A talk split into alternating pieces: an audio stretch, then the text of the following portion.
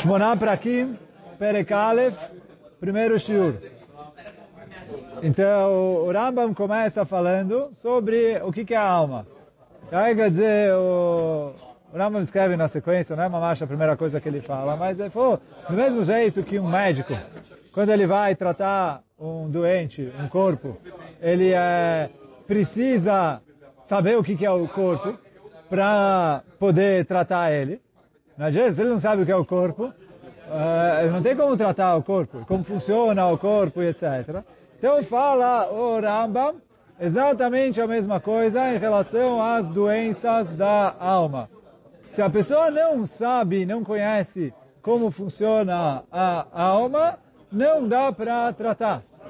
Só que o que? Na alma é um pouco mais complicado do que o corpo. Por quê? Ramim falam, a Neshama aparece com a Kadosh Baruch Hu em algumas coisas. E uma delas é o quê?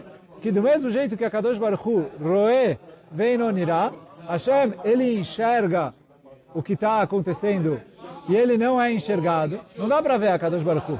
Assim também a alma, ela que vê, mas não dá para ver ela. E aí, o que, que os nossos sábios vieram falar para a gente? Não dá para enxergar a alma. O que eu consigo enxergar é os efeitos da alma. Quer dizer, o ser humano está vivo, o ser humano é, funciona, o corpo dele está funcionando, porque a diferença de um corpo vivo para um corpo é, morto é a alma. Então, o, enquanto o ser humano está vivo, então eu consigo enxergar os efeitos da alma. Talvez uma... Não sei se o... Depois o Thomas me ajuda se, se o exemplo é bom ou não. Eu não consigo enxergar a gravidade. Só que eu consigo medir os efeitos que ela tem sobre, a, sobre as coisas. Então, eu jogo uma coisa para cima ela cai. Porque tem a gravidade.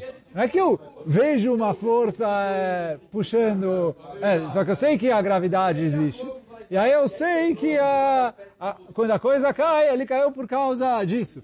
Então, assim também eu não consigo enxergar a própria alma, mas eu consigo ver os efeitos que a alma tem. E aí fala o Ramba que por isso que, e aí é de maneira didática, a alma é dividida em várias partes.